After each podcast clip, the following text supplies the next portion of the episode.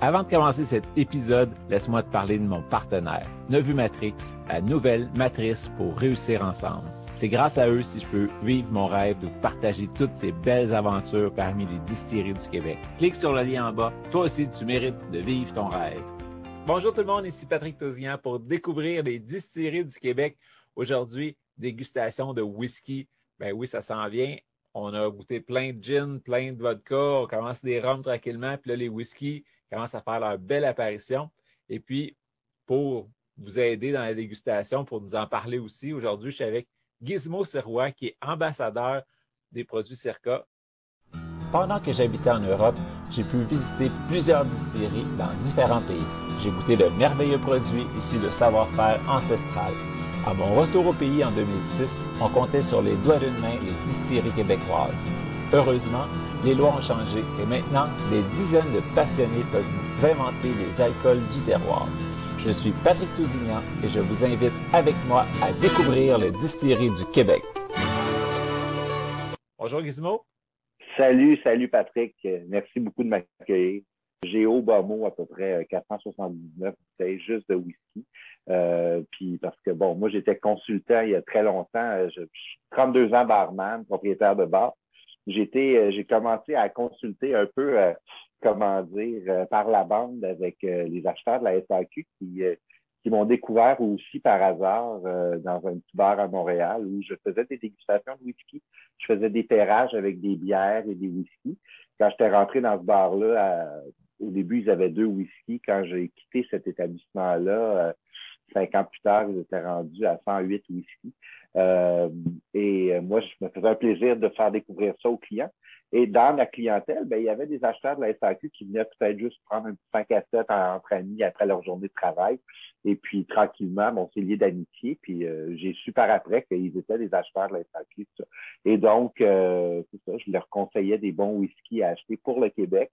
Euh, des whiskies qui, je dois l'avouer, à ce moment-là, se détaillaient autour de 58, 68 dollars et qui sont maintenant des whiskies à 100 dollars, 94 dollars, parce qu'ils ont gagné en popularité pour, euh, pour la clientèle. Fait que ça, c'était bien le fun. Fait que ma passion, moi, en tant qu'Irlandais, euh, maman irlandaise, en tant canadien-français, c'est le whisky. Ça me coule dans depuis tout le temps.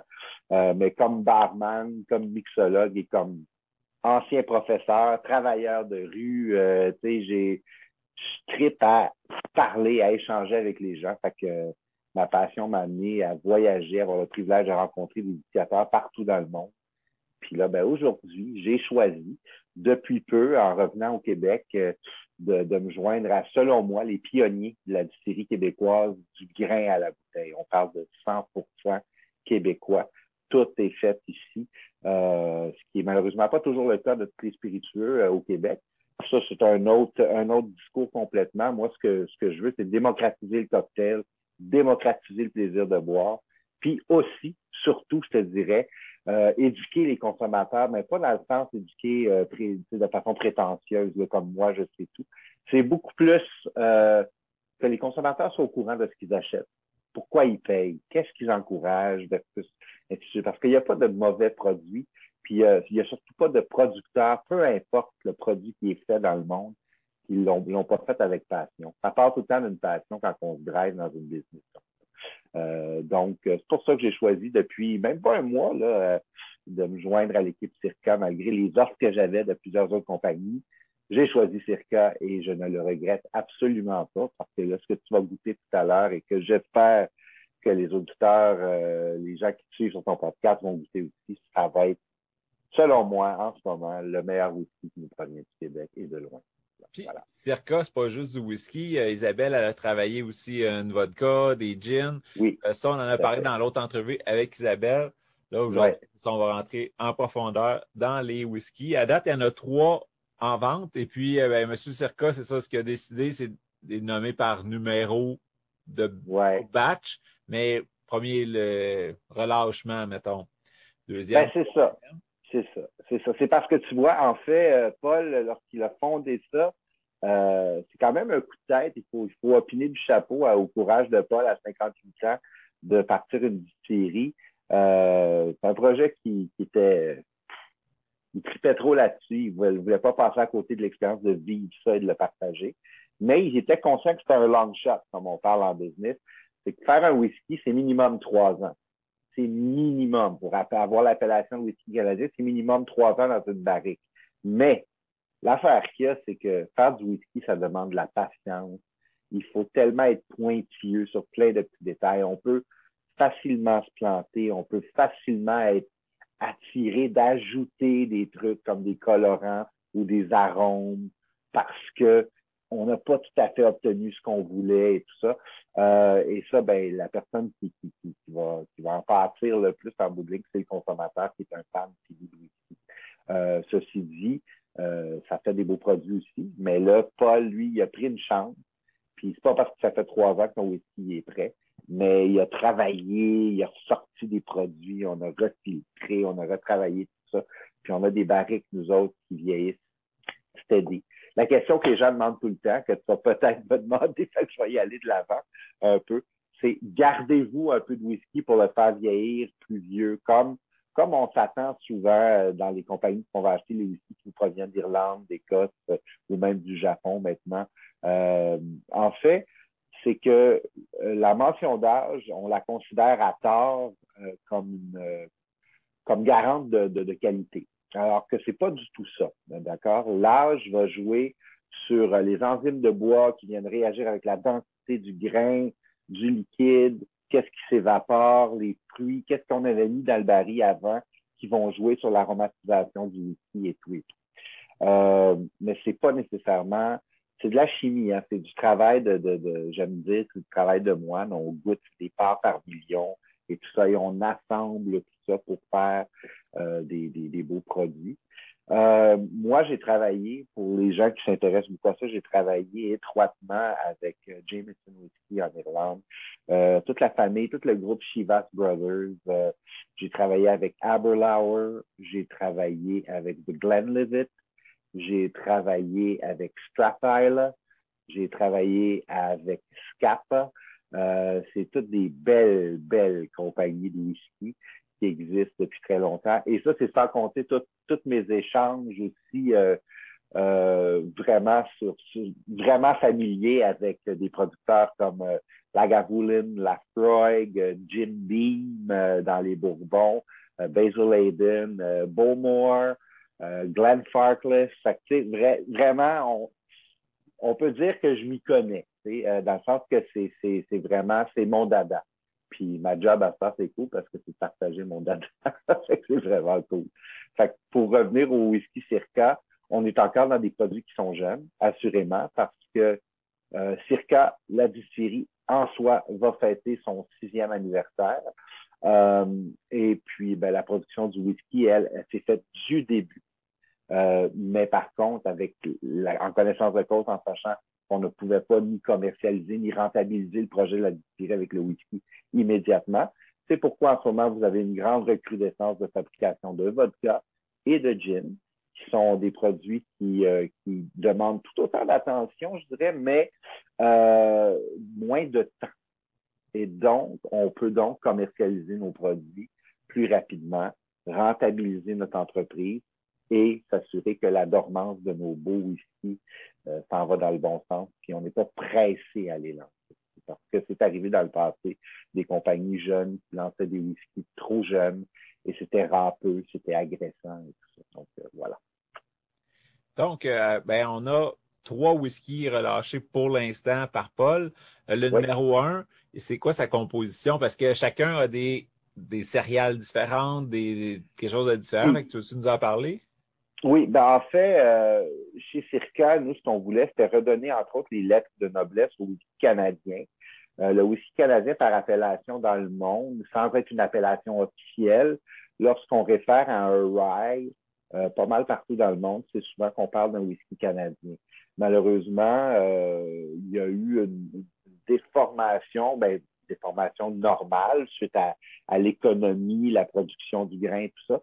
Les rye sont devenus beaucoup plus maïsés, un peu plus comme euh, les, les, whisky américains ou un bourbon, par exemple, où on va faire, mettons, la mention d'un bourbon, c'est minimum 51% de grains de maïs. Et ce qu'il faut savoir du maïs, c'est que c'est la céréale la plus sucrée. En Amérique du Nord, on va avoir une des plus grandes qualités de maïs au monde. Ce qui dégage donc plus d'amidon. L'amidon, c'est un sucre, évidemment, mais ça ne va pas nécessairement sucrer le whisky autant que ça va le densifier. On va vraiment sentir une texture. Et là, je vais peut-être en choquer certains, mais je pense que quand on parle à des consommateurs de whisky, il faut comprendre que le whisky, les céréales du whisky, et ça, c'est mon humble avis, encore là, c'est pas la science infuse, mais moi, lorsque je l'explique aux gens, je me suis rendu compte au fil des années que d'un point de vue pédagogique, ça interpelle les sens, ce que je m'apprête à vous dire, c'est que les céréales vont agir à différents endroits plus spécifiques sur le palais, comme le ferait différents cépages de vin. Alors que je ne prétends pas être un sommelier, loin de là, j'ai acquis aussi des connaissances un peu en vin, et donc je sais que si je prends par exemple un Cahors ou si je prends un Madiran de Gascogne, j'ai des vins qui sont extrêmement euh, il y a beaucoup de tanins, il y a beaucoup de caractère et ça vient s'installer ici. Là. Il y a un assèchement et tout ça. Euh, tandis qu'un Bordeaux ou un Pinot, ben, là, on va avoir, je sais pas, là, je, dis, euh, je nomme des, cépages au hasard, mais bref, on sent un peu. On peut quand même identifier l'action qui passe sur notre palais. Ça se passe pareil pour les céréales de whisky. les céréales principales qu'on va trouver dans le monde, évidemment, c'est l'orge, qui est principalement utilisé par les Écossais, les Irlandais. L'orge, le barley en anglais, euh, c'est souvent ce qu'on va appeler un single malt. D'accord? C'est qu'on travaille à partir de l'orge uniquement, la seule céréale, et, on va faire uniquement cette céréale-là dans une distillerie. Donc, Glenfiddich et Glenlivet, en fait, qui étaient les premiers à ramener le single malting, alors qu'à l'époque, en Écosse, on faisait des blends de différents distillateurs et tout ça. Maintenant, on a évidemment aussi euh, le, le, le, le, maïs, évidemment, qui est là pour son caractère, le seigle, qu'on appelle le rye, qui, voyons-le un peu comme la céréale, un petit peu plus rock and roll. Elle, va pousser dans un sol qui est peut-être moins exigeant. Par contre, elle est exigeante à distiller. Le, le seigle peut être plus fragile des fois lors de la distillation. Et finalement, euh, on peut y avoir ben, du blé. Bon, le blé, c'est une céréale qui est très asséchante. Euh, souvent, dans le monde des vodkas, particulièrement les vodkas européennes, on va travailler avec le oui qui est vraiment asséchant. C'est ce qui va nous pincer un peu. Là, je voulais vulgariser beaucoup, mais le maïs, dessus du palais, selon moi, le seigle vient s'installer plus à l'intérieur et l'émane. Il va caresser, il va descendre moins agressivement, nous faire saliver un peu. L'orge, c'est asséchant à l'arrière, mais la paroi de la langue va être vraiment active. On salive beaucoup avec de l'orge. Le meilleur exemple, un shooter de Jack Daniels, c'est 88% je pense, de maïs. Et ça, ça colle en haut. Pourtant, c'est une seule distillation. Alors que si on prend un Jameson, qui est de l'orge, mais une triple distillation, donc on a vraiment épuré notre liquide.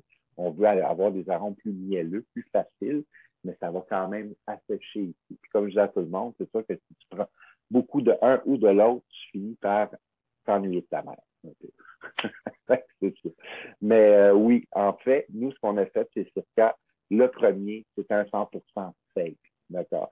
Mais euh, ce qu'on a voulu faire, malgré son, c'est, le, le numéro un n'existe plus en ce moment. Il n'est plus disponible.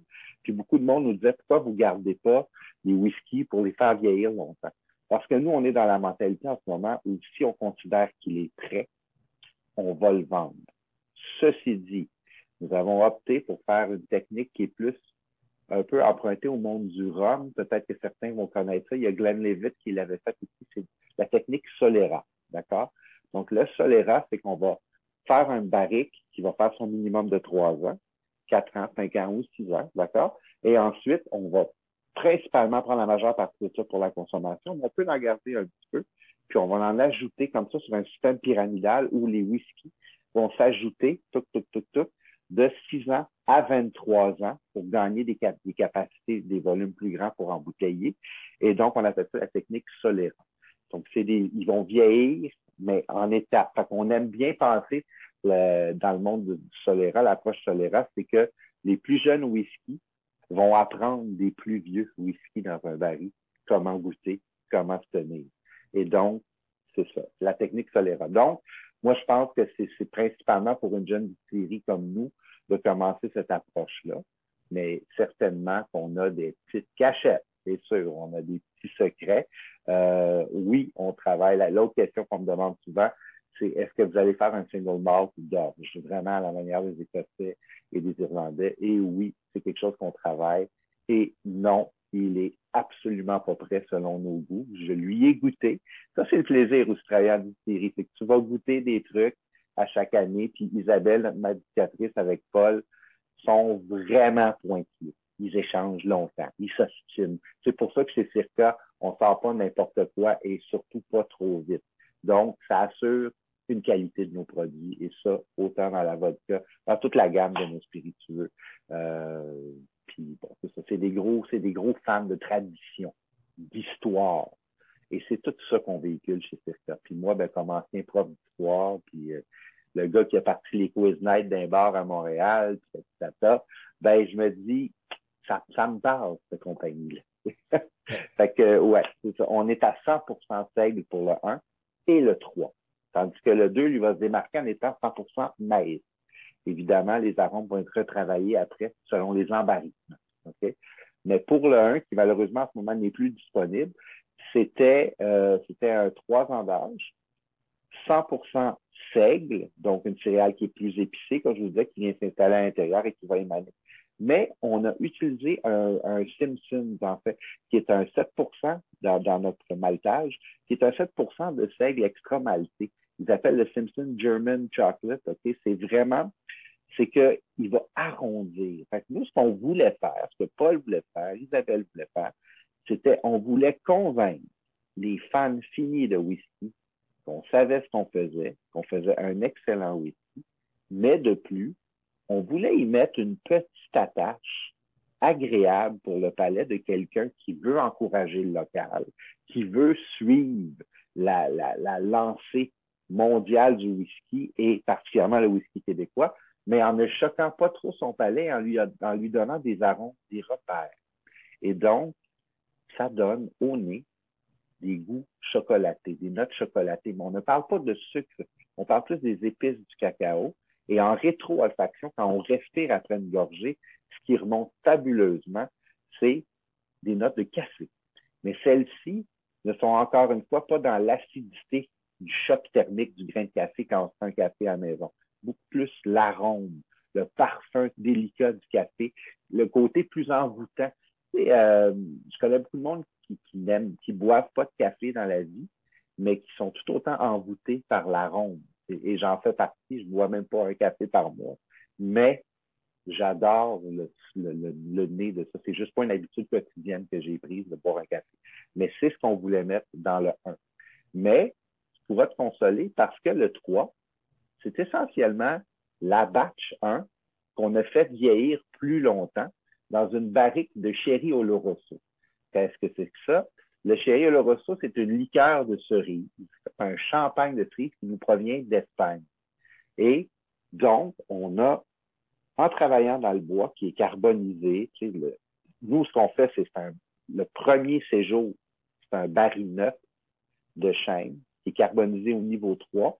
Donc, on brûle l'intérieur et ça agit non seulement comme un filtre, mais aussi, c'est que ton bois, lorsqu'il fait chaud, ton bois va s'épandre, il va respirer et ton liquide va rentrer plus profondément dans ta latte. Mais quand les températures baissent, et vous savez évidemment qu'au Québec, on a des climats qui sont changeants d'un bout à l'autre, le bois se recontracte, relançant le whisky à travers cette bande de, bois qui est carbonisée. Et on travaille le cycle de vieillissement comme ça et la filtration du produit. Aussi, dans un vieillissement, il y a ce qu'on appelle la part des anges. Donc, l'alcool va s'évaporer. Meilleure façon d'expliquer ça, lorsqu'on roule l'été sur l'autoroute et qu'il fait très chaud et qu'on a cette espèce d'effet d'oasis qui flotte au-dessus de la route, c'est un peu similaire à ça, mais au-dessus des barils. Et c'est hyper poétique. Ça, ça vient des Écossais. C'est la part des anges, ça venait même des maisons de cognac en France. Il faudrait que je fasse mes recherches exactement qui a été les premiers à nommer ça la part des anges. Mais c'est ce qu'on voit qui s'évapore au-dessus des barils et c'est ce que les anges prennent pour que nous, on garde le côté plus, euh, plus corpulent du whisky. Mettons ça comme ça. Voilà. Donc, euh, c'est ça. Fait que le 3, c'est le même que le 1, mais qui est vieilli en chéri.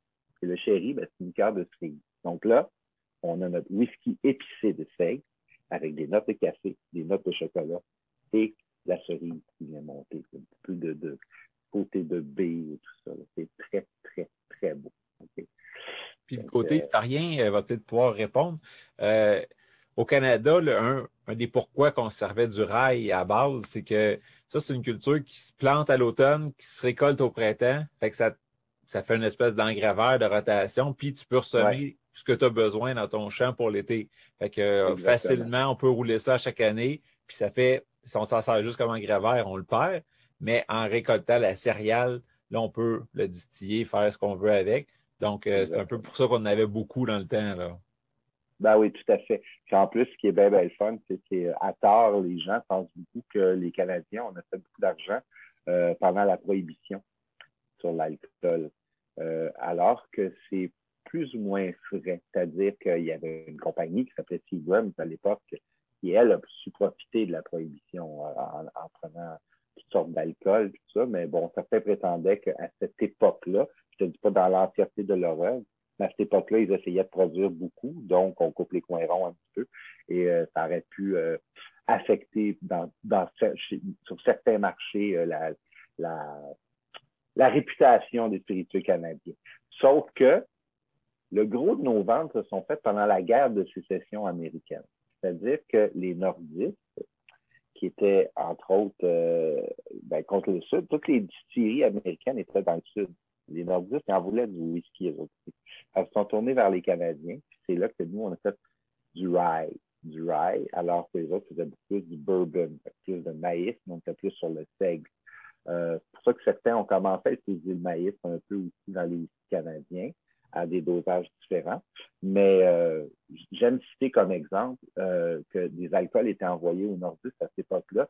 On avait euh, la France, qui somme toute, même s'ils n'étaient pas complètement en accord avec le, le, conflit, pouvaient quand même envoyer du cognac. Et les Italiens pouvaient envoyer des vermouths et des sherry et tout ça. Et donc, il y a un cocktail qui s'appelle simplement le Manhattan, qui vient du Nord, puis qui est fait avec du vermouth et avec du rye. Donc, on doit vraiment utiliser un whisky canadien, rye euh, souvent, lorsqu'on va aller dans, le monde entier, qu'on commande un Manhattan, s'ils n'ont pas de whisky canadien, euh, ils vont souvent demander euh, est-ce que ça vous dérange si on utilise un rye américain, par exemple? Du moins dans l'établissement très professionnel. voilà. Donc, Donc ça, le 1 n'existe plus. Là, le 2, tu nous as dit que c'était 100% maïs. Oui, oui. La différence avec le, le, le, 2 et le 3, c'est qu'on a vraiment voulu faire des whiskies qui vont vivre entièrement, euh, qui même côte à côte ne boivent pas la même chose. C'est pas, même si c'est fait par la même série, on n'est pas dans les mêmes aromates, on n'est pas du tout dans le même processus. Donc, ce qu'on a fait avec le 2, c'est 100% maïs, et dans ce cas-ci, c'est un 4 ans d'âge. Vous allez remarquer peut-être, si vous avez les deux bouteilles côte à côte, que les volumes d'alcool ne sont pas pareils. Le, le 2 est à 48% alors que le 3 il est à 46% Et c'est pourquoi? Parce que nous, ce qu'on cherche à faire, c'est qu'on doit changer les taux d'alcool pour, que, pour sente que notre whisky s'épanouisse pleinement. À quel volume d'alcool il s'épanouit selon le mieux selon nos, palais à nous.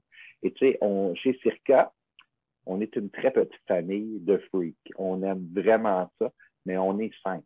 On est cinq. C'est-à-dire qu'il y a Paul Circa, le maître et fondateur. Il y a Isabelle Rochette, notre. Il y a Daniel Innis, qui est notre apprenti initiateur, mais il est apprenti depuis bientôt deux ans. Mais quand même, il continue à cheminer là-dedans. On a Victoria, qui s'occupe du marketing, et on a moi, qui est le gars qui fait le reste, c'est-à-dire qui va serrer des mains, parler aux gens, créer des cocktails et tout ça. C'est là que ça devient mes années d'expérience. Mais c'est à cinq qu'on goûte ça, mais le veto ultime est donné à Paul et à Isabelle, qui sont eux les maîtres initiateurs. Mais nous, on les guide, les trois autres, on guide, on goûte des affaires, tout ça. Donc, dans le cas du 100% maïs, ben, il a fait son séjour obligé dans une barrique de chêne neuf qui a été carbonisée. Il fait son trois ans là-dedans. Ensuite de ça, il fait quelques mois dans une barrique qui a servi à faire le seigle. Pourquoi? Parce que je vous parlais que le seigle va dégager des notes d'épices plus marquées que le maïs. Le maïs, lui, va donner des notes de caractère et d'onctuosité. D'accord? Donc, on est allé chercher ça un peu dans une barrique de seigle. Et ensuite, on l'a terminé dans une barrique de sauterne. Donc, c'était aussi, on opinait du chapeau un peu à la culture des pionniers français. Donc, si tu goûtes le 2, tu vas sentir au nez un, caractère d'éthanol plus relevé. D'accord? Et là, euh, si tu me permets, Patrick, il y a deux écoles de pensée dans la dégustation de whisky. Euh, et depuis quelques années, euh, la deuxième a pris beaucoup plus de, terrain, mais j'étais encore un vieux de la vieille et j'étais encore de la première. Je t'explique un peu c'est quoi la différence. On va souvent vous expliquer lorsque vous goûtez un whisky de ne pas mettre votre nez dedans trop agressivement parce que le taux d'éthanol est agressif et va vous brûler et tout ça. Et je suis d'accord en partie, mais pour moi, l'éthanol, il faut l'agresser en retour. D'accord? Et donc, je suis de l'école de pensée que moi, j'aime appeler la saturation olfactive. moi, je suis vraiment de l'école de je mets mon nez dedans, bien comme faut. Je respire fort et ça se veut une expérience désagréable. Ça se veut ça. Les yeux nous picotent, la plaque olfactive est saturée et tout ça. Mais là où ça devient intéressant après, c'est que tu attends une dizaine de secondes et là, ton corps, tu l'as provoqué. Tu l'as envoyé, c'est-à-dire y a quelque chose qui s'en vient, champion. Là, après, quand tu remets ton nez dedans la seconde fois, tu gardes ton nez dans ton verre, bien comme ça, mais tu ouvres la bouche. Et ce que j'aime faire, c'est aller coller ma langue au-dessus de mon palais. Ce que ça fait, c'est que j'ai moins de dilution salivaire et en respirant, mes sinus vont en quelque sorte filtrer l'éthanol pour que ça se mette à goûter dans ma bouche. Sans même avoir mes liquides dans ma bouche, je me mette à goûter tranquillement ça. Ce qui fait que lorsque je vais prendre une gorgée et les, les, les, gorgées qui vont suivre ensuite, la victime de tout ça sera toujours le coup d'alcool au nez. L'éthanol qui est volatile va avoir participé au processus de d'évaporation par les sinus et ressortir par la bouche ouverte. Et qu'est-ce qu'elle laisse derrière? C'est les arômes. Donc, à chaque fois que tu vas prendre une gorgée, tes beaux arômes viennent se poser, la texture vient reposer sur ta bouche. Et moi, de par naissance à moi, euh, j'ai pas rien brûlé et ça fonctionne encore très bien. Et c'est comme ça, moi, que j'aime l'apprécier. Je, ne trouve pas que respirer de loin, c'est pas un bon truc. Je trouve juste que l'effet est moins, moins immédiat. Peut-être plus raffiné, mais moins immédiat. Voilà. Si je peux faire une analogie de ce que ça vient faire, ta première puff, c'est que, tu sais, quand on fait une sauce à spag, on est dedans, on le sent moins, on sort dehors, ouais. une commission, on rentre, puis là, ah, oh, là, ça sent la sauce à spag. Oui, exactement. Mais là, tu viens comme effacer l'odeur d'alcool, puis après ça, tout ce qui reste, là, ça va paraître. Exactement. On, on, parle le même langage. J'aime ton analogie de la sauce de tomate, et d'ailleurs, je vais te la voler dorénavant, parce que c'est très vrai. C'est exactement ça. Tu sais, tu es en train de cuisiner, tu, tu sais ce que tu as mis dedans, mais tu le sens pas tout, et là, euh, ton ami arrive, ou ta blonde, ou whatever, Wow, ça sent bien bon dans la maison. Alors, c'est un petit peu effectivement la même approche. C'est-à-dire que c'est drôle parce que ce que je viens de te dire là, Isabelle, qui est notre chef d'éducatrice, elle est de l'autre école de pensée. elle, quand elle va faire ça, fait il fou. Mais, mais c'est vraiment, c'est ultimement, j'adore le, le saying écossais. Les gens demandaient à des Écossais c'est quoi la meilleure façon de prendre un whisky, tu sais, euh, avec de la glace, avec de l'eau et du soda, tout ça? Puis là, tu disais drink your whiskey the way you like it, as long as you're drinking with my whiskey.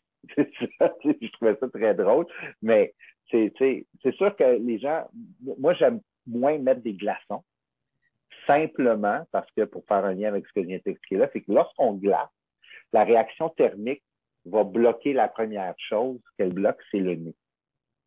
Et c'est normal. C'est comme ça. C'est pour ça que, par exemple, quand on a des vodkas qui sont très, euh, tu sais, qui ont dit ça, ça, ça sent l'alcool à friction, puis tout ça. Ben, c'est quoi le truc qu'on a trouvé à faire? On la met au congélo. La met au congélo, tu vas couper son nez. Tu coupes son nez, puis tu vas garder sa texture qui va aller se densifier un petit peu. Donc, il y a ça aussi, tu vois. Euh, fait que c'est ça. Voilà. C'est, c'est, moi, je suis vraiment, moi, je te recommanderais, parce que tu vas voir avec le, si tu veux bien goûter celui au maïs, euh, c'est vraiment, tu le sens, au nez. Ce que je vais faire, je vais m'en verser un petit verre, moi aussi. Fait que voilà.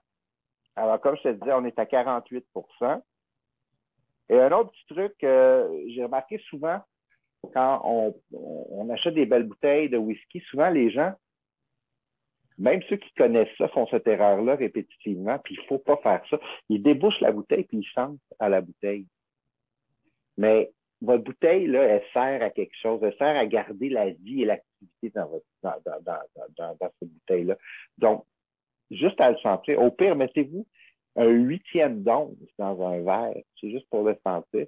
Mais c'est parce que sinon, plus notre volume baisse, plus l'oxydation peut se faire et l'aération de notre produit peut se faire. Il va perdre de son corps. Donc voilà. Tentez, mon cher.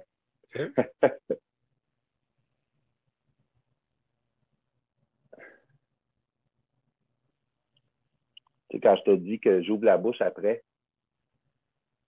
tu vas le sentir, ça vient se déposer. Ça chauffe à la plaque olfactive, mais ça vient se déposer. Tu vas commencer à saliver doucement. Moi, ce, que, qui se dépose sur ma langue, c'est vraiment suggestif. Là. Il n'y a, pas de science infuse, mais évidemment, on a un côté vanille, miel, parce que on a du sauterne qui a travaillé dans ça, qui est un vin dessert très mielleux. Et tu vas le sentir surtout après ta gorgée en respirant ce qui remonte. Et ça, c'est ça le plaisir d'un bon whisky, d'un bon spiritueux. C'est pas un cognac, un brandy, un rhum, une tequila. C'est tout ce qui se passe. C'est pas juste la gorgée immédiate. Puis j'invite les gens qui nous écoutent, ceux qui ont peut-être moins d'expérience dans, dans, la consommation de ça, c'est laisser le spiritueux travailler. Laissez-le. Il a été fait avec attention et signature pour qu'il se pose sur votre bouche oui, vous allez avoir une brûlure d'alcool, mais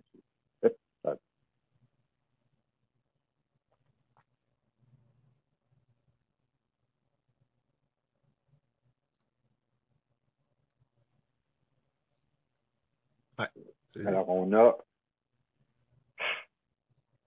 Ça se pose, hein? On a, on a le petit. Euh, le terme qui vient en tête, c'est anglophone, c'est harshness, le, le, côté plus euh, asséchant un petit peu du maïs, comme un, bon bourbon, quelque chose comme ça. Des bourbons à 100% il y en a, mais il y en a très peu. Alors que ça, on est vraiment dans un 100% maïs. On n'est pas un bourbon, simplement parce que on n'est pas aux États-Unis, tout ça. OK? Euh, donc, là, tu, je sais pas si c'est comme moi, mais on salive beaucoup, tu sais, ça, ça, ramène vers la langue à l'avant. Il y a un assèchement en plein centre de la langue qui est, marqué. La salinité qui nous vient de la paroi de la langue. Puis, tout ça, tu sens sur le dessus de ton palais, au fond, une soutenance chaude, mais aussi une texture ronde. Pour moi, ça, c'est le. C'est là qu'il va aller travailler. Il reste là. C'est comme si, quand on prend une cuillerée pure de sirop d'érable, on a le goût, goût de sucre, mais après qu'on a avalé le sucre, ce qui tient à l'arrière, ce qui est là, cette densité sirupeuse-là, n'est pas aussi goûteuse et sucrée, mais elle est texturée. C'est comme un réconfort. Et lui, là, c'est sa signature parce qu'il vient se poser là. après, à chaque gorgée, c'est comme s'il guidait. Tout ça passe, c'est tout ça. Et tu vas avoir moins d'agression d'alcool. On est quand même à 48% d'accord? Qui est pas peu fréquent pour des whiskies nord-américains parce que on aime ça avoir des trucs qui ont du caractère. Alors qu'en Europe, euh, en Irlande, en Écosse, on va souvent descendre autour plus de 40, 41, 42. Sinon, on tombe dans des casques strength qui sont évidemment 50, 60 et plus, euh, tout dépendant. On peut tomber dans de l'overproof. voilà. Y a-tu des plans à Paul de faire un cask strength à un moment donné? Ben, c'est sûr que forcément, quand on fait du whisky, on, a du cask strength aussi qui va sortir. Mais euh, pour le moment, non, j'ai pas entendu euh, l'idée vise de embouteiller du cask strength. Mais c'est sûr que les fans finis de whisky aimeraient ça parce qu'on a l'impression de boire le cœur même du produit qui, sort directement de la barrique. Mais euh, c'est vrai qu'un coup qu'on a plongé notre nez un premier coup, ressenti un peu, goûté. Là, le nez, même si on le plonge dedans, c'est plus l'éthanol, c'est plus, plus l'alcool qui saute. Là. Non, c'est ça. Là. Moi, je goûte encore, ben, là, c'est sûr que c'est le temps d'allergie. Hein. Fait que mon nez n'est pas à son max, malheureusement, mais tu vois, j'ai, j'ai, je sais pas toi, moi, je cerne aussi à cause du sucre, de l'amidon et du caractère du maïs et de la salinité j'ai un effet un peu de tire-éponge. Ouais, j'allais dire caramel, ouais. C'est ça, c'est ça. Mais tu sais, t'as pas. Tu sais, dans un caramel, tu vas avoir quelque chose de plus euh, grillé et tout ça. Je trouve pas qu'on retrouve autant le grillé dans celui-ci. C'est pour ça qu'avec le sel, j'ai l'impression de la tire-éponge. Tu sais, la, la fameuse barre de chocolat crunchy.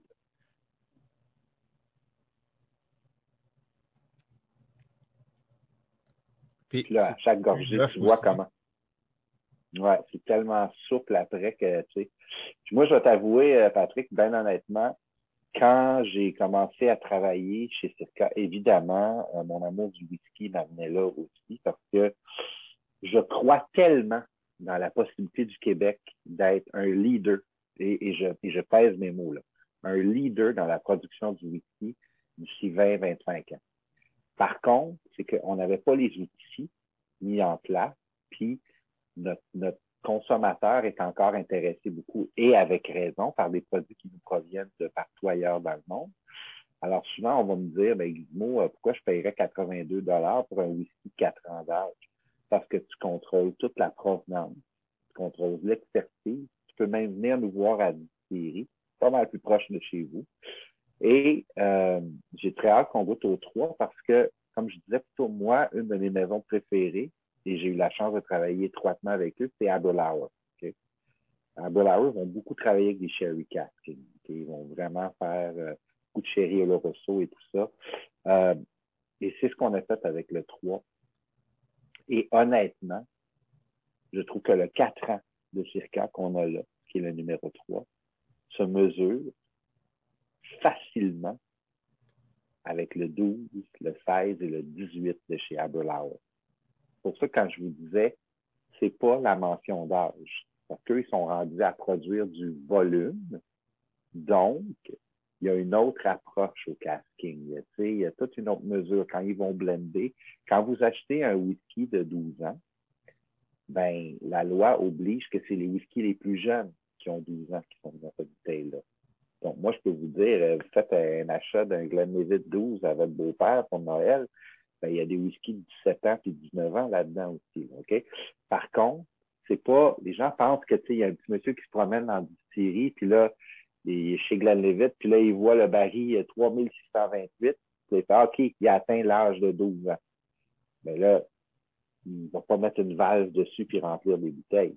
Il va aller voir le master distiller pour lui dire le baril 3628, il est prêt et le Master Distiller va l'ajouter à une autre collection d'environ 400, 500 barils, 1000 barils, et il va reproduire son blend pour reproduire sa recette pour embouteiller son Glenlivet 12 ans. Donc, chez nous, ça ici, mais nous, c'est un petit peu le même processus, c'est-à-dire qu'on a pris différents embarquements pour créer une recette qui va être égale et stable.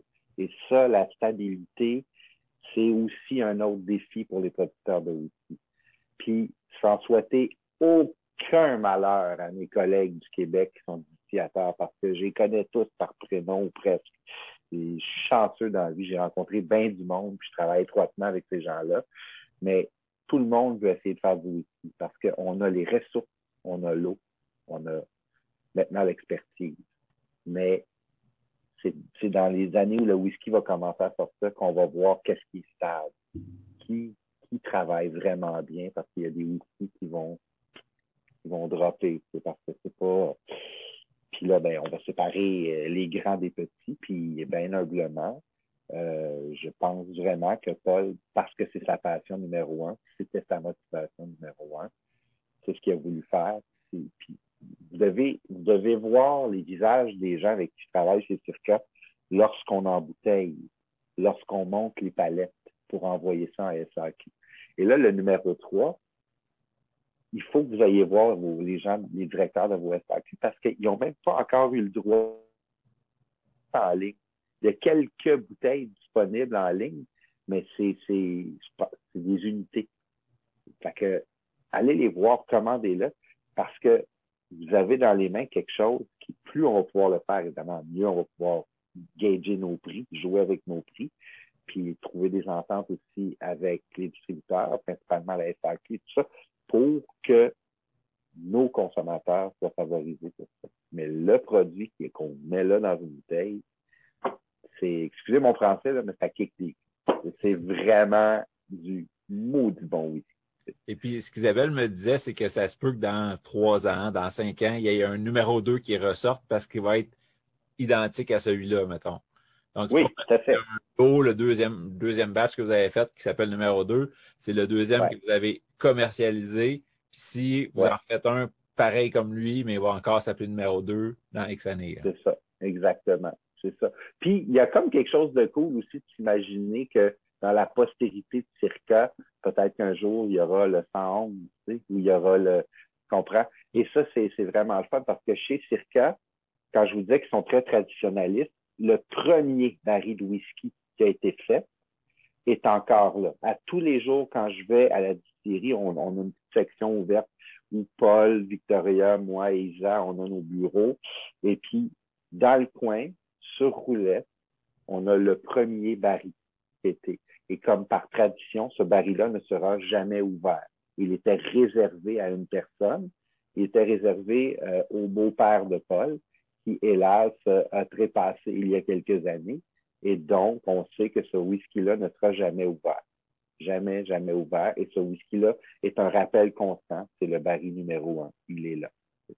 Fait que c'est, c'est, il y a quelque chose de passionnant dans cette affaire-là. Il y a quelque chose de, c'est une aventure de longue haleine.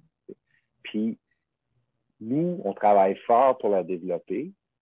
Puis, on va avoir besoin de plein de partenaires, autant la SAQ, qui sont déjà un excellent partenaire pour nous, mais qui vont pouvoir mettre de l'avant encore plus ce produit-là, cette fierté-là. Puis, euh, les consommateurs, les consommateurs informés, les gens qui vont s'intéresser, qui vont dire, puis venez nous voir à Distillerie. Nous autres, on a tellement hâte que tout réouvre, qu'on puisse accueillir le monde. Parce que c'est ça qui est cool. On vous présente nos alambics de par leur prénom. Vous comprenez toutes les traditions. Vous voyez les barils, vous touchez les herbes, vous goûtez les spiritueux. Puis après ça, ben, si on s'entend bien, je vous fais un mot du bon cocktail. Puis, tantôt, tu parlais de Ah, il n'y a même pas de mention d'âge encore parce que c'est un 4 ans, mettons. Ouais. ben là, les, les, consommateurs moins avisés disent Ah, ben là, je pourrais avoir un, un 12 ans pour la moitié prix. Mais a, en SEQ, il y a des scotch single malt sans mention d'âge qui se vendent au-dessus de 100 pièces. Tu sais, je pense à Nectar. Ah, ben oui. Il n'y a aucune mention d'âge dessus mais c'est un exactement comme le numéro 2, sauf que ce pas du maïs, c'est de, l'orge, mais c'est mis en... En sauterne, oui. Sauterne, pareil comme ça, et puis il est plus cher, puis le monde, on en vend tour de bras, tu sais. Ah oui, non, c'est ça. Puis le nectar d'or, c'est un produit qui est maintenant, il est à, si ma mémoire est bonne, il est autour de 108 ou 111 dollars la bouteille. C'est ça, c'est un excellent produit. Euh, des barriques de sauterne, ceci dit, il n'y en a pas tant. Il y a Aram qui en font une aussi, euh, mais le sauterne va donner cette belle signature-là. Et le sauterne aussi, euh, Isabelle, quand elle a proposé le sauterne, c'est aussi, non seulement historiquement, le petit, on a le chapeau au français, mais c'est aussi que on va ramener je vais inventer un mot, mais je l'utilise tout le temps. Là, j'avoue que je sais qu'il n'existe pas, mais je, trouve que c'est un beau mot. La sucrosité. On va augmenter la, texture sucrée du maïs. On va la ramener par le biais du sauterne, qui est un vin dessert fabuleux. C'est vraiment.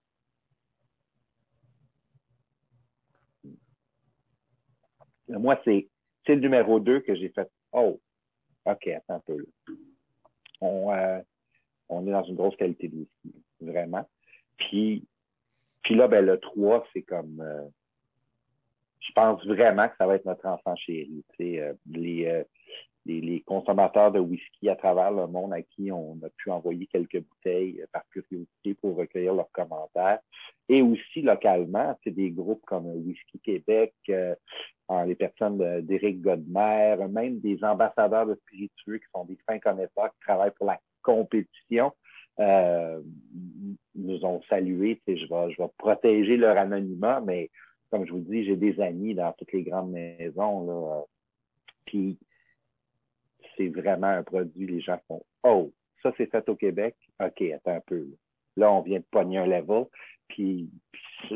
Moi, je suis tellement fier d'être. Je suis fier d'Isaac, je suis fier de Paul, je suis fier de l'équipe, je suis fier d'en faire partie. je suis content que tu m'invites pour qu'on en parle parce que en ce moment, j'ai pas la chance, d'aller faire le tour partout.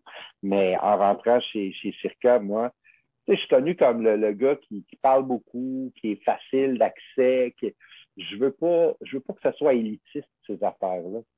Puis je veux dire, euh, combien de fois qu'on se fait des bonnes bouteilles de, vin, tu sais, euh, des fois on pousse notre loc, là, mais une bouteille de vin, ça consomme dans la soirée. Là. Fait que ton 85 pour le whisky numéro 3 que tu vas pouvoir profiter longuement, que tu vas, tu sais, puis il y, a même, écoute, encore une fois, ça peut, ça peut paraître comme un sacrilège. Ce whisky-là, il y a un arôme, il y a une vie en part entière. Fait que moi, j'ai déjà fait des tests de cocktail avec. C'est sûr, j'ai pas fait un whisky coke avec, on s'entend, là. Mais tu sais, tu peux faire des beaux cocktails avec aussi tu respectes le spiritueux si tu fais un cocktail qui est bien balancé, qui est le fun, qui est facile. Puis ça, ben moi, euh, éventuellement, je vais ajouter euh, ma série de recettes sur euh, le site de, Circa, puis vous irez voir ça. C'est sûr que vous n'aurez pas 22 cocktails avec le, whisky parce que c'est ça que je prends beaucoup l'idée de le consommer. Ça. Mais tu sais, il y a des gens qui vont dire, mais j'aimerais ça, essayer ça, tu sais, avec une autre affaire. Puis, J'en ai fait un aujourd'hui où je prends, j'ai acheté une confiture euh, d'abricots et figues à l'épicerie, une bonne qualité. Puis j'ai mis une demi-tasse de ça avec une demi-tasse de bouillante et j'ai juste liquéfié ça. Dedans, j'ai mis des grains de poivre noir entier puis de l'anis étoilé. OK? Puis des branches de sarriette fraîche. J'ai laissé ça infuser sur le comptoir dans un pot pendant 6-7 heures. J'ai passé au tamis et j'ai un sirop d'anis étoilé, poivre, sarriette, abricot et figue. J'ai mis ça avec un petit peu de jus de citron, le whisky là. Puis j'ai shaké ça sur beaucoup de glaçons. Je le top avec un petit pétillant soda. Simplement, une pincée de fleur de sel, une même orange de sarriette, une rondelle d'abricot fraîche, puis j'ai un cocktail que j'ai appris, j'ai appris, ça. Je l'ai créé tout à l'heure, de ce autres. Tu l'as appris en grande primaire. Euh, c'est le Apricot Road. C'est vraiment tout simple, mais ça va respecter. On va avoir le numéro 3, le goût de cerise, le, le on des stone fruit en anglais, donc un fruit qui a un noyau dur comme l'abricot, comme, et, puis bon, la figue qui vient mêler tout ça aussi là-dedans, la sarriette qui nous sort des arômes plus herbacés avec le, café. C'est cool. J'adore mon métier. J'espère que ça paraît.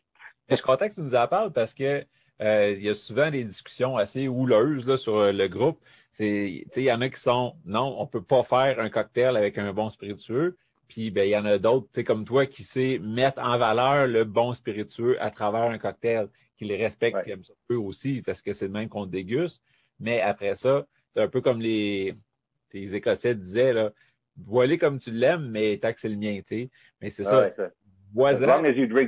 C'est pas grave, mais euh, voilà comme tu l'aimes, arrange-toi pour créer une façon que toi, tu vas l'apprécier, puis en le gardant en valeur. Tu sais. Si euh, s'il goûte plus rien, ça sert à rien de mettre un beau, un beau produit comme ça dedans, mais si tu réussis à aller garder l'essence, mais ben, c'est ça. Puis pour réussir à garder l'essence, comme tu dis, ben, c'est que tout dans un, bon cocktail, c'est de la balance. Un cocktail, essentiellement, c'est une balance entre du sucre, de l'acidité, OK? Puis des, épices, des arômes quelconques. Et ils peuvent nous venir de spiritueux, tout ça, mais tu peux faire des cocktails sans spiritueux, d'où les mocktails. Puis après ça, qu'est-ce qu'on essaie de faire? C'est vraiment une balance de base. Et, je voudrais que le meilleur ami d'un cocktail, le meilleur ami d'un cocktail, c'est de la glace. On connaît toute une personne qui nous a déjà dit pas trop de glace dans mon drink, tu vas diluer mon spiritueux. Et là, à ce temps-là, on prend un petit élan, on leur donne une plaque en arrière de la tête parce que c'est le contraire. Il y a deux avantages à mettre beaucoup de glace dans un verre. Le premier, c'est que si je glace beaucoup, ma température reste plus basse. Donc, ma glace fond moins vite et mon spiritueux se dilue moins vite. Si je mets juste un glaçon, la dilution est presque automatique. Dans les trois, quatre premières minutes, mon glaçon, il est parti. Et là, j'ai mis de l'eau dans mon spiritueux. Deuxième avantage, c'est que lorsque tu glaces beaucoup, physiquement, c'est une loi de physique, c'est de la, masse. OK? Si je coule un spiritueux à une once et demie ou deux onces dans un verre plein de glace, mon spiritueux va monter beaucoup plus haut. Ce qui veut dire que mon allongeur, peu importe ce que je mette, même dans un rum and Je ne vais pas noyer le spiritueux. Je vais respecter sa présence en ajoutant une saveur. Ce qui veut dire qu'avec une fameuse canne de coke, tout le monde a cette gaffe-là. On se fait un rum and coke, on met un grand verre, on met quelques glaçons, on se met un once et demi de rhum, puis on vide une canne de coke au complet. Fait qu'on a bu un coke qui a un petit kick d'alcool, puis on pense, ouais, je goûte le rhum.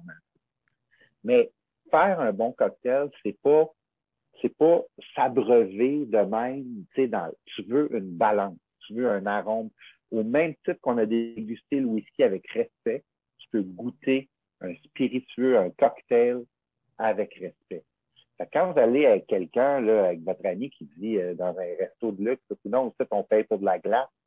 Non, tu payes pour une once et demie à deux onces de spiritueux avec un allongeur. Si toi, ton idée d'un bon deal, c'est une once et demie de gin avec deux glaçons, puis sept onces de tonique qui annihile complètement ton gin, puis un morceau de citron qui a été pitché cavalièrement là-dedans, ben, on n'a pas la même notion d'un bon deal. C'est vraiment, et c'est pour ça que la glace est importante, la balance de sucre, d'arôme et tout ça. Puis je croirai jamais, je pourrai jamais donner raison à quiconque dit on ne peut pas faire ça. Parce que tu peux tout faire. Tu peux te péter la gueule pour comprendre qu'il ne faut pas que tu le fasses, mais tu peux tout faire. Et ça, c'est primordial parce que sinon, on reste dans nos pantoufles, puis on découvre pas rien. Et ça, c'est plate. Fait que moi, à 50 ans, quand je rencontre des, bar, des bartenders de 20 ans qui m'apprennent des affaires, je suis content en tabarnouche. Parce que ça fait partie de ça. Soyons humbles devant ce qui est fait là. Soyons reconnaissants de ce qu'on a là. Puis après ça, travailler avec. Là. Il n'y en a pas de sacrilège. Quand j'étais petit, j'ai déjà essayé de faire une, boulette de bœuf haché avec des gummy bears dedans. C'était dégueulasse, mais au moins je l'ai essayé. on a parlé beaucoup le numéro 3 à cette heure. Oui, le numéro 3. Ben écoute, ça, c'est euh, le go-to. Je te dirais que le numéro 2, il va parler beaucoup plus aux gens qui sont des buveurs de whisky de caractère et des, des, des gens peut-être un petit peu plus aiguisés parce que le sauterne est plus dans le retour. Mais l'attaque du numéro 2 à 48% 100% maïs peut être plus exigeante pour quelqu'un qui boit un petit peu moins de whisky. Le numéro 3, tout le contraire il va séduire le consommateur de whisky assidu qui va comprendre la force, la balance, le caractère de ce produit-là, les arômes, la complexité, le côté suave. Et comme je vous disais plus tôt dans, dans, l'entrevue, le néophyte, la personne qui le connaît moins, va reconnaître des référents qui lui parlent. Parce que si tu lis sur une étiquette qu'il y a des notes de vanille, de noisette, tout ça, puis que quand tu le sens, tu le reçois pas, tu te sens un peu proche. C'est comme, voyons. Là, notre 7% de maltage German chocolate, vraiment, tu vas l'avoir au nez. Mais il est moins marqué que dans le numéro 1, car il s'est estompé un peu par un vieillissement prolongé en barrique de sherry oloroso espagnol, donc les notes de baie, de fruits, dont la cerise noire qui domine.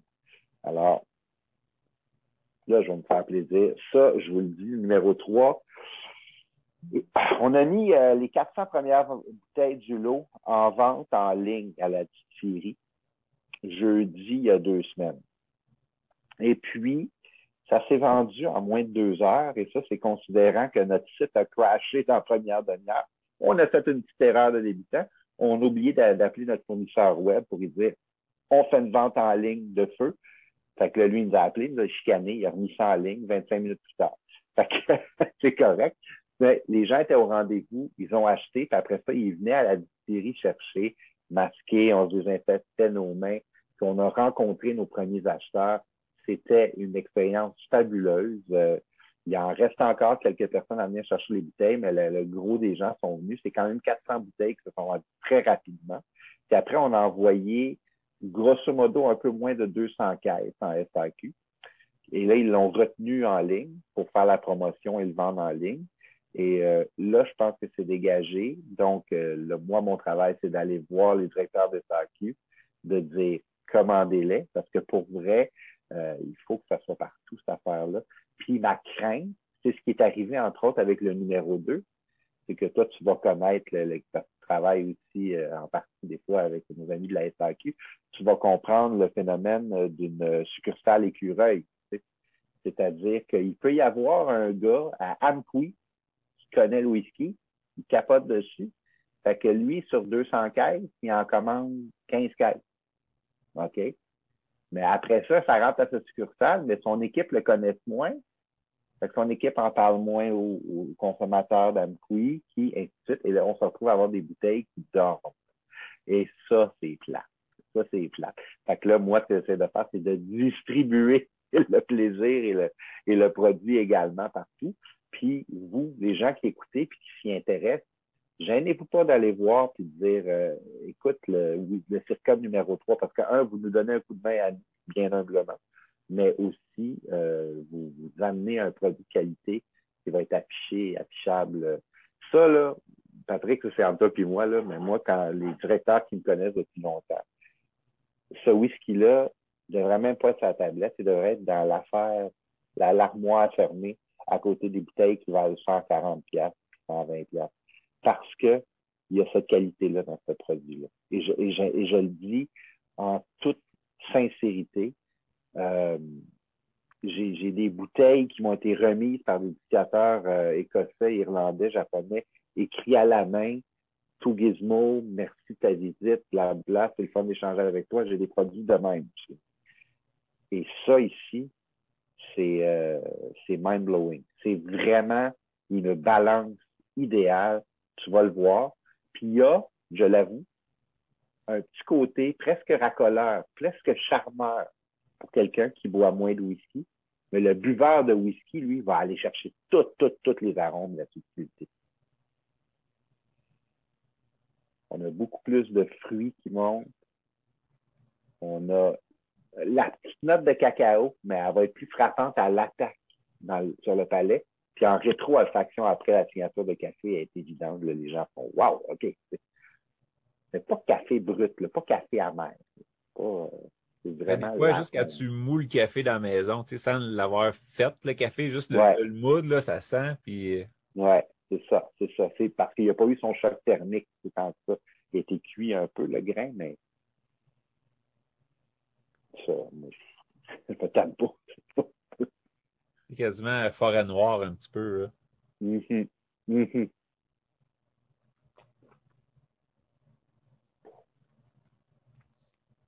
C'est complètement ailleurs. Complètement. Et là, ce que tu sens, c'est cette explosion de saveur-là. Là, tu as le bord de la langue qui picote. Encore une fois, on travaille beaucoup avec ces parties-là. Mais tu vois, ton dessus de palais, là, il est moins présent qu'avec le numéro 2. Qu'est-ce qui se passe? C'est que ça chauffe doucement ici. Puis, plus ça va, tu as un petit point qui chauffe ici à l'intérieur, qui commence à émaner tranquillement. Tu sens comme si, comme si un architecte qui voulait dessiner un peu ton œsophage. Puis, moi, c'est ce que j'aime du rye beaucoup. Et c'est ce que j'appelais quand je donnais des conférences en Allemagne, en Belgique, en Italie sur les spiritueux, que je parlais du rye. J'appelais ça le grand câlin canadien qui se fait par en dedans. The Great Canadian Hug. Ça se fait en dedans parce que c'est ça. C'est le seigle qui va s'installer là doucement. Mais c'est pas, on n'est pas comme, oh, tu sais, on n'est pas arraché. Euh, c'est chaud, c'est réconfortant. Il y a des notes de noisettes, de fruits noirs. On a le chocolat, on a la rétrofaction du café. À chaque gorgée, c'est ce que j'aime du whisky et des spiritueux en général, c'est le réconfort qui se reconfirme à chaque gorgée. Oui, puis c'est vrai que là, en bouche, on a le côté café-cacao. Oui, oui, ouais, vraiment.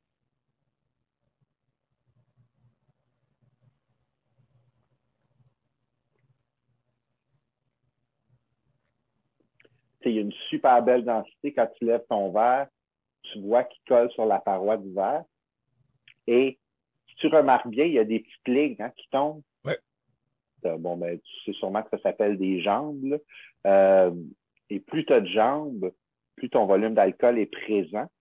Mais il a travaillé avec la densité. C'est pour ça qu'on va dire euh, faster your whiskey is running, stronger it is.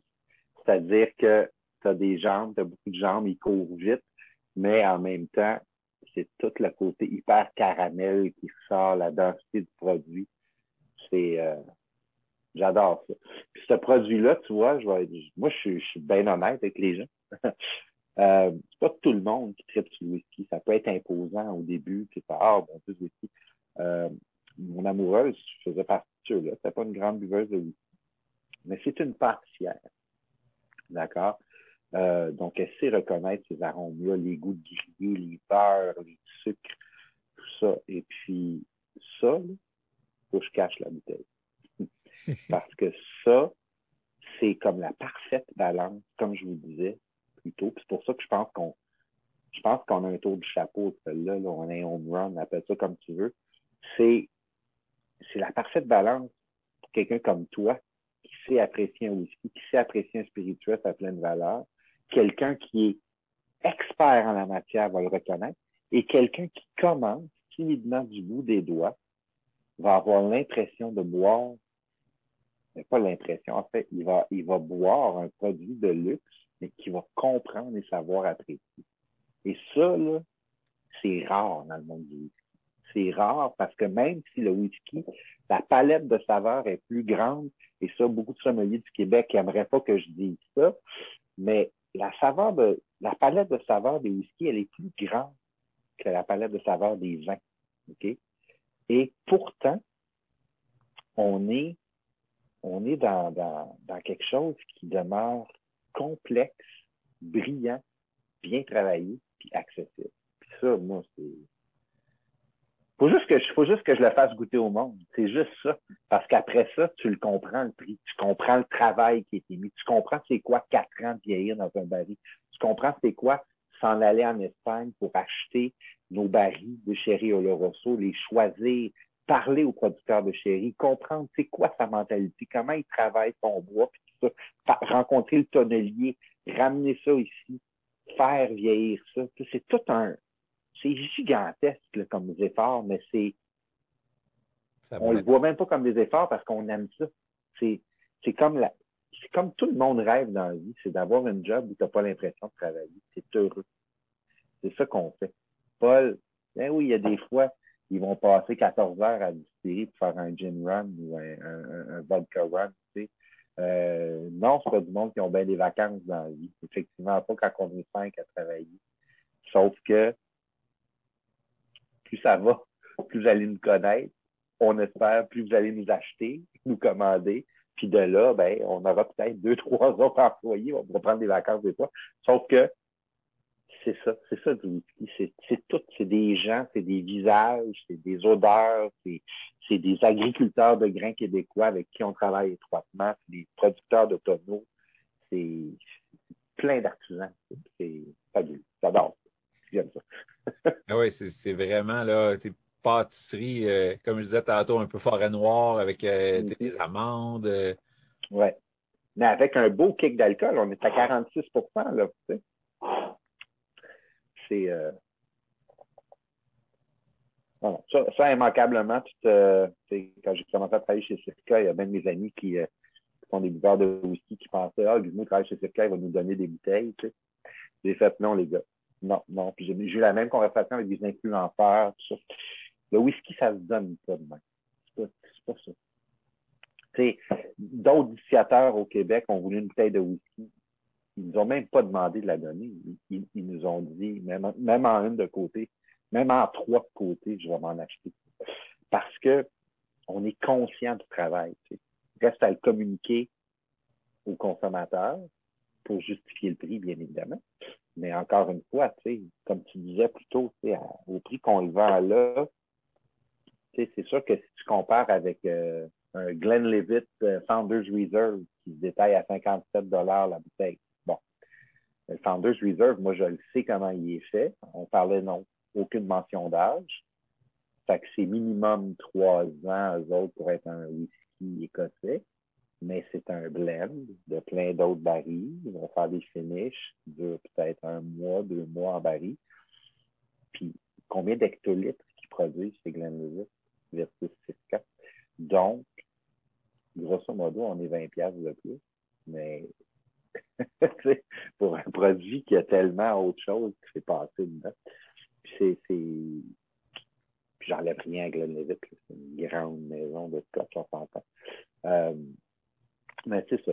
Je pense que la meilleure façon, dans notre jargon, c'est liquid to live.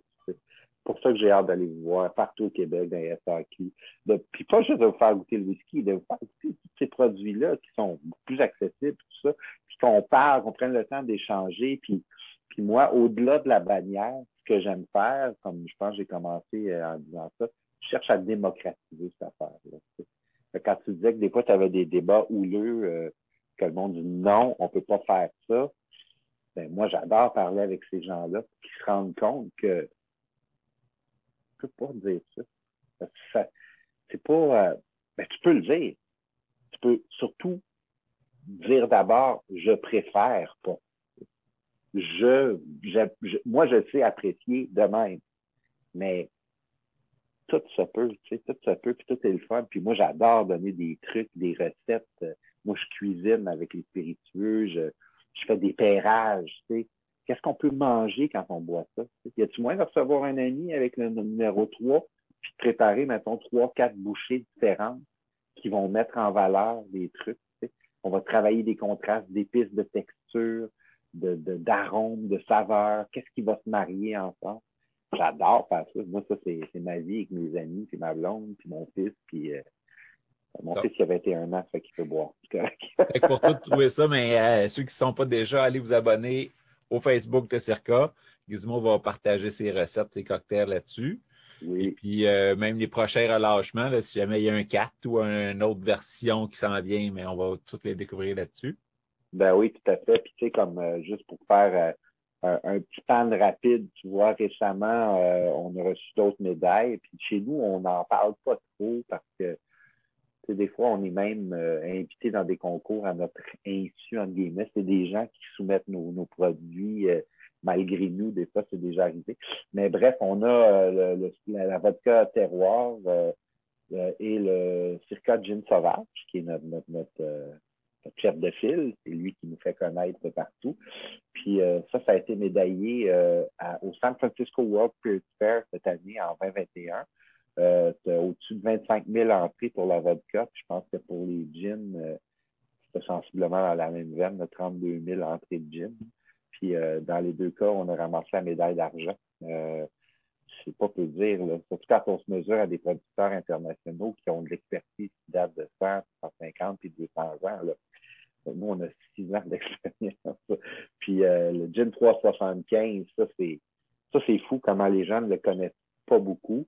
Le DIN 375, je l'appelle Montréal dans une bouteille. La ville de Montréal nous a demandé de faire la commémoration du 375e de la ville. Mais nous autres, étant donné qu'on ne fait pas des affaires à peu près, on a consulté la chef historienne du Château Ramsey. Et euh, on lui a demandé, avant la fondation de Montréal en 1642, tu avais les pionniers français, tu avais les Premières Nations. Qu'est-ce qui poussait, qu'est-ce qu'on cultivait, qu'est-ce qu'on consommait? Et nous, on a eu la liste, on a choisi 13 aromates et on a créé ce produit-là pour faire un gin qui est tout en douceur. C'est ce qu'on appelle un Old Tom. Donc, on l'a terminé avec un vin bio-organique. Euh, pas un vin, un miel, pardon, bio-organique. Mais tu sais, c'est c'est de la cerise, c'est du pétale de rose, tu sais, c'est vraiment de la canneberge, mais c'est aussi euh, de la bardane, de la livèche, qu'on appelle aussi la racine de céleri sauvage, des trucs plus amérindiens qui étaient médicinales. Ça, c'est super, pense que c'est d'une délicatesse. Là. Euh, ça se laisse boire tout seul. après ça, ben, ça ici. Ça, on a gagné la médaille d'or à Londres dans la catégorie Navy Strength. Petite anecdote rapide. Navy Strength, c'est la chasse gardée des Britanniques. Et ils font des, des, affrontements de gin et tout ça. Il y a des gins partout dans le monde, mais le Navy Strength, c'est toujours donné à un Britannique qui est gagnant de ça. OK? Et nous, ils, étaient tellement convaincus qu'on ne pourrait même pas se mesurer à leur britannique dans la catégorie Navy Strength, euh, qu'ils nous ont goûté à l'aveugle. On a gagné la médaille d'or. C'est la première fois. c'est vraiment cool.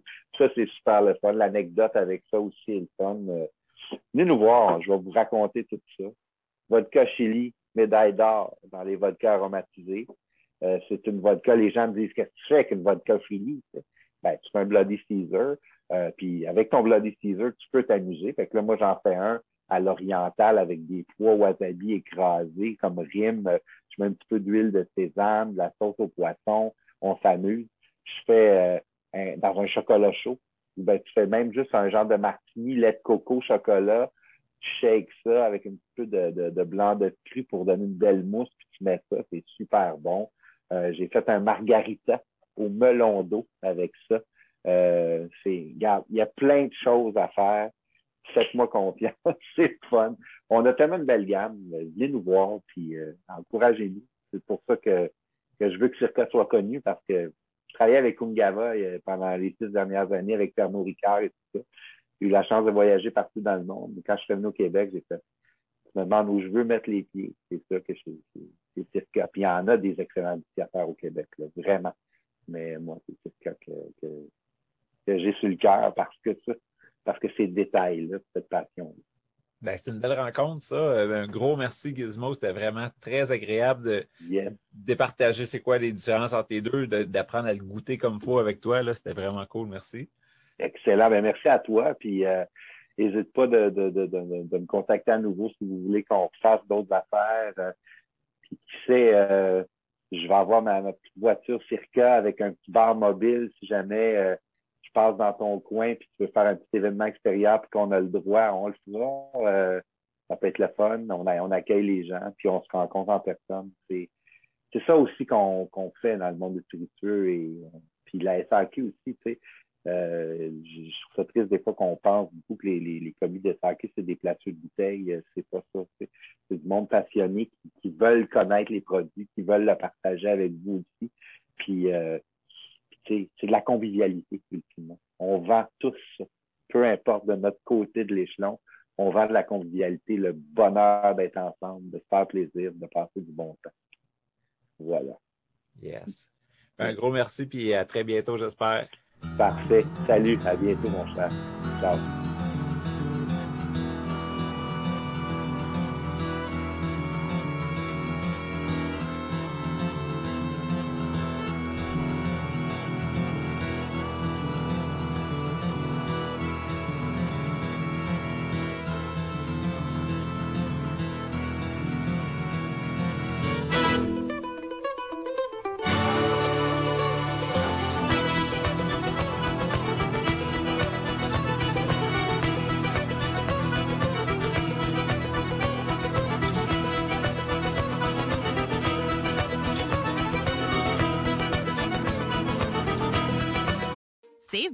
Brunch for mom, all in the Kroger app. Get 16 ounce packs of flavorful Angus 90% lean ground sirloin for $4.99 each with a digital coupon. Then buy two get two free on 12 packs of delicious Coca Cola, Pepsi, or 7UP, all with your card. Shop these deals at your local Kroger today or tap the screen now to download the Kroger app to save big today. Kroger, fresh for everyone. Prices and product availability subject to change. Restrictions apply. See site for details.